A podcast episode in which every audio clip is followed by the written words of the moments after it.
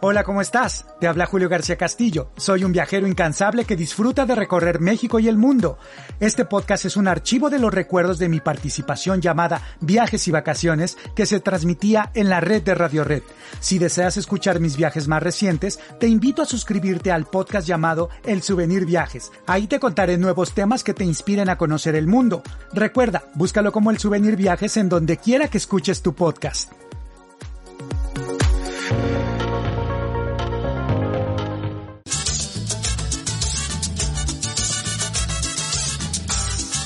¿A poco así nos vamos a mover en los carnavales? Julio García Castillo con viajes y vacaciones aquí en la red. Bienvenido, Julio. ¿Qué tal, Jesús Martín? Hoy vamos a hablar de una tradición celebrada en todo el mundo y por supuesto en México, los carnavales, estas fiestas de origen romano que ¿Son de origen romano? De origen romano. De hecho, derivan de la palabra carnavale, que en latín quiere decir adiós carne.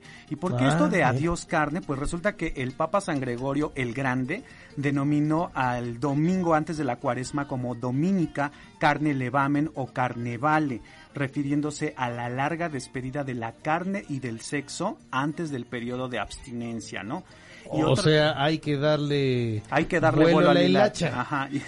Exacto. Otro término también, Jesús Martín, de latín era carrus navalis o carro naval que hacía referencia al barco con ruedas que se utilizaba en las procesiones de las fiestas de la primavera allá en la antigua Grecia y estas fiestas estaban dedicadas al dios Dionisio, dios del vino, del triunfo, de la alegría. Y es muy importante, Jesús Martín, mencionar que en la civilización de los pueblos antiguos se utilizaban máscaras y atuendos para demostrar la alegría y los festejos en estos días del año, ¿no? Imagínate, en la Roma antigua se hacía culto al dios Momo, que era el dios de la locura, de las chanzas, de las burlas, era el hijo del sueño y de la noche, y con sus chistes y agudezas divertía, imagínate, a los dioses del Olimpo. Momo, que era su compañero, el compañero de Como, eran los, eh, eran, digamos, adorados por seguidores que corrían enmascarados por las calles con antorchas en las manos, antorchas encendidas y portaban coronas de flores cantando y tocando instrumentos musicales. Es así como se inician en la antigua Roma esto, ¿no? Y bueno, pues es, eh, el carnaval, como ya lo mencionamos, es de influencia romana y bueno, en el siglo XVI pasó al suroccidente de Europa y después a África, extendiéndose toda esta celebración. Imagínate también que con el cristianismo esta fiesta se consideró pecaminosa y perdió un poco de magia y significado, sin embargo, ya en la época del Renacimiento resurge el carnaval en Roma y en Venecia con estas características de hacer unos bailes de máscaras, ¿no? Pasando posteriormente a Francia, a España, donde ahí se, se llevaba a cabo los desfiles al rey del buen humor, que era un muñeco que al finalizar la fiesta era enterrado o fragmentado, ¿no? Cuando llegan los españoles a nuestro continente, el carnaval se celebra eh, ya pues en estos momentos como días antes del miércoles de ceniza, es decir, el, fin de semana anterior al miércoles de ceniza, y esta celebración fue cobrando fuerza en todo México por la fusión de las raíces culturales americanas, europeas y también africanas que le dieron todo ese ritmo, ese color, esa fuerza diferente. Y bueno, pues eh, eh, es por eso que los carnavales son diferentes en cada sitio de nuestro país.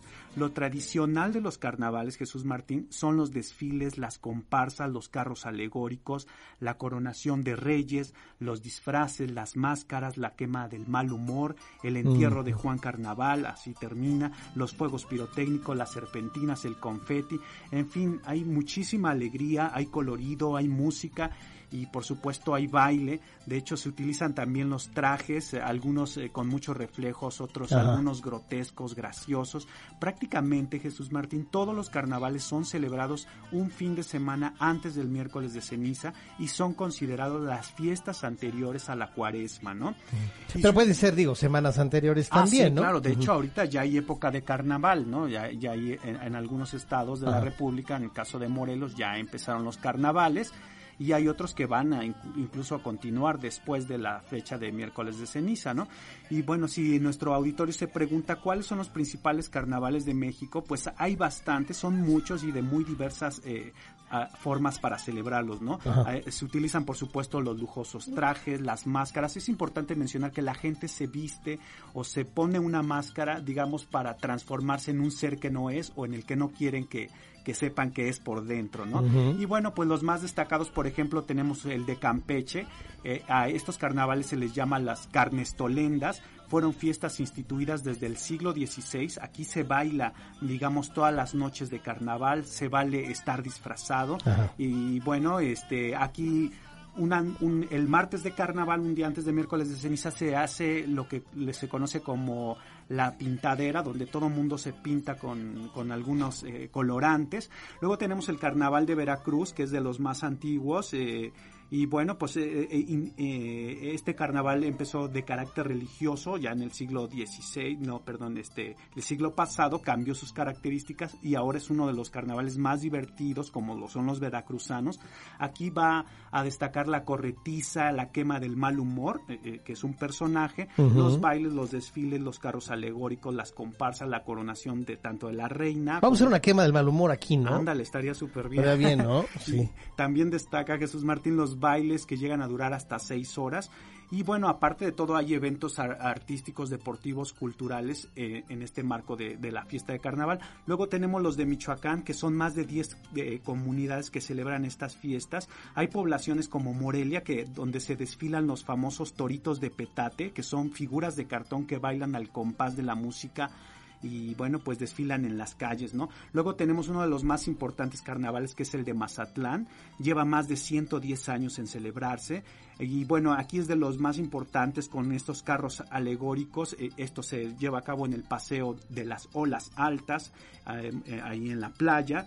Y bueno, pues también ahí hay eventos importantes como la coronación de los, de los reyes, la quema del mal humor, este, los desfiles al ritmo de la, de la tambora, y bueno, hay un espectáculo de pirotecnia, láser y sonido. También eh, está el carnaval de Cozumel, de esta isla participa prácticamente todos los lugareños. Aquí también hay desfiles, comparsas, carros alegóricos y todo esto sucede en el malecón de Cozumel. Luego tenemos en Morelos, es uno de los más interesantes el, Carnaval de Morelos, donde hay siete zonas que se celebran este sincretismo de la cultura española y prehispánica, con el famoso salto del chinelo, sobre todo en los municipios por ahí de Yautepec, de Tlayacapan y de Tepoztlán que hay que ver ese salto, de verdad, eh, hay que ir este fin de semana a Morelos. Eh, eh, y bueno, también tenemos el carnaval de Oaxaca, Jesús Martín, sobre todo el de Puerto Escondido y el que se encuentra en Putla, muy cercano a Pinotepa Nacional. Luego están también los carnavales de Tlaxcala, que también tienen estas danzas de los huehues, que son danzas prehispánicas eh, y son a usanzas de, de, vestirse como los burgueses del siglo XIX. Y hay otros carnavales, eh, digamos, eh, no menos importantes, como el de Mérida, Yucatán, el de Tampico, Tamaulipas, el de San Juan Chamula en Chiapas, el de Manzanillo, Colima, entre otros. Aquí en el Distrito Federal va a destacar también el carnaval de Xochimilco, en el cual se extiende, digamos, hasta los canales. No, no y son re buenos en Xochimilco Xochimilco para la fiesta y el bailongo, ¿eh? Ahí en Xochimilco. Y es así, Jesús, que invitamos a nuestros escuchas a que se unan a las fiestas de carnaval y que nos escriban para que nos cuenten su experiencia al correo electrónico julio.garcía.castillo arroba gmail.com o nos visiten en nuestro blog de viajes www.turistamundial.blogspot.com o nos localicen a través de Twitter o Facebook. ¿Qué tal? Hasta aquí el audio de esta semana. Recuerda suscribirte también a mi podcast alterno llamado El Souvenir Viajes. Aquí te cuento mis experiencias más recientes. Si deseas ver mis aventuras, búscame también en YouTube como El Souvenir. Te agradezco mucho que me hayas escuchado, te deseo lo mejor y recuerda, nunca dejes de viajar.